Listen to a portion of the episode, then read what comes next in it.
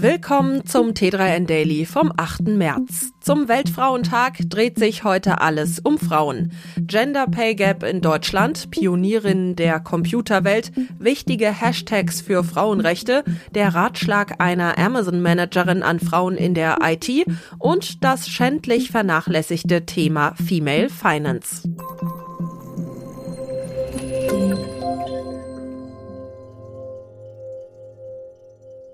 Glückwunsch zum Weltfrauentag. Praktisch, dass dieser dem Equal Pay Day am 7. März auf dem Fuß folgt. Der Tag also, der auf die Verdienstlücke zwischen Männern und Frauen aufmerksam machen soll. Wie es in Deutschland um die sogenannte Gender Pay Gap steht, hat das Institut für Arbeitsmarkt und Berufsforschung analysiert. Das Ergebnis? Im Durchschnitt verdienen Männer nach wie vor deutlich mehr als Frauen. Wie groß der Unterschied tatsächlich ist, unterscheidet sich regional jedoch stark. Im wirtschaftlich schwächeren Ostdeutschland ist er geringer als in westlichen Gebieten, wo Männer zwischen 15 und 40 Prozent mehr verdienen als Frauen. Dies hat wirtschaftliche, aber auch kulturelle Gründe. Im Süden warten beispielsweise lukrative Jobs in der Autoindustrie.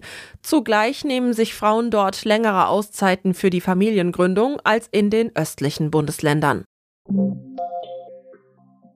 Die Computerforschung ist fest in Männerhand, von wegen. In der Geschichte der Programmierung gibt es viele Frauen, die das moderne Computerzeitalter entscheidend geprägt haben.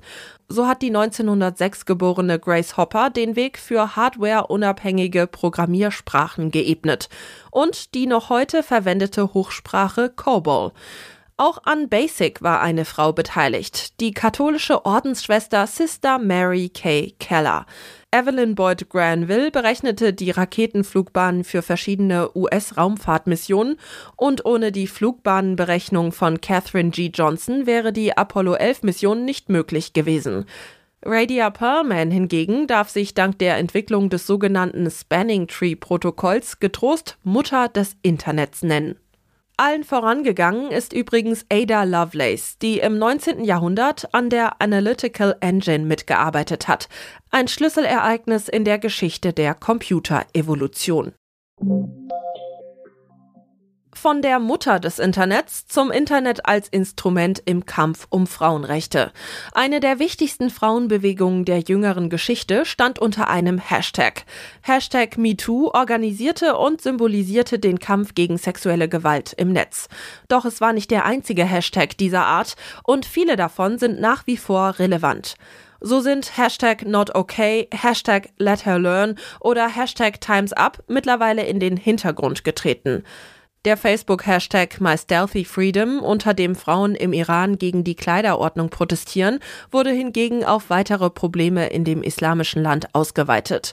Und unter Hashtag Niuna Menos, was übersetzt keine Frau weniger bedeutet, setzen sich SüdamerikanerInnen immer noch für den Kampf gegen Gewalt gegen Frauen ein.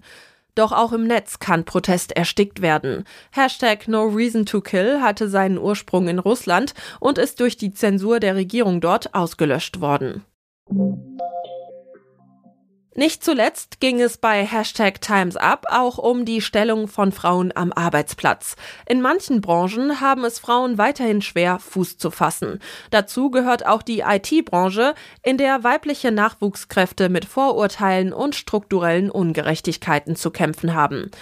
Amazon-Managerin Nancy Wang gibt Anwärterinnen in der IT in einem LinkedIn-Beitrag einen wichtigen Tipp. Als Director of Engineering bei einem Weltkonzern weiß sie um die Schwierigkeiten, auf die man in der Branche stoßen kann. Sie rät, sich eine starke weibliche Mentorin zu suchen.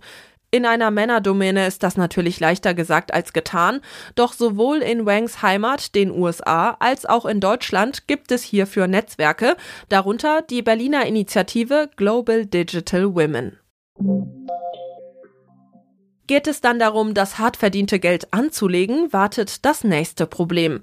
Denn obwohl Frauen immer mehr Vermögenswerte haben, sind Bankprodukte immer noch primär auf die Bedürfnisse und Biografien von Männern zugeschnitten. Das hat eine Auswertung zum Thema Female Finance der Sparkassen ergeben.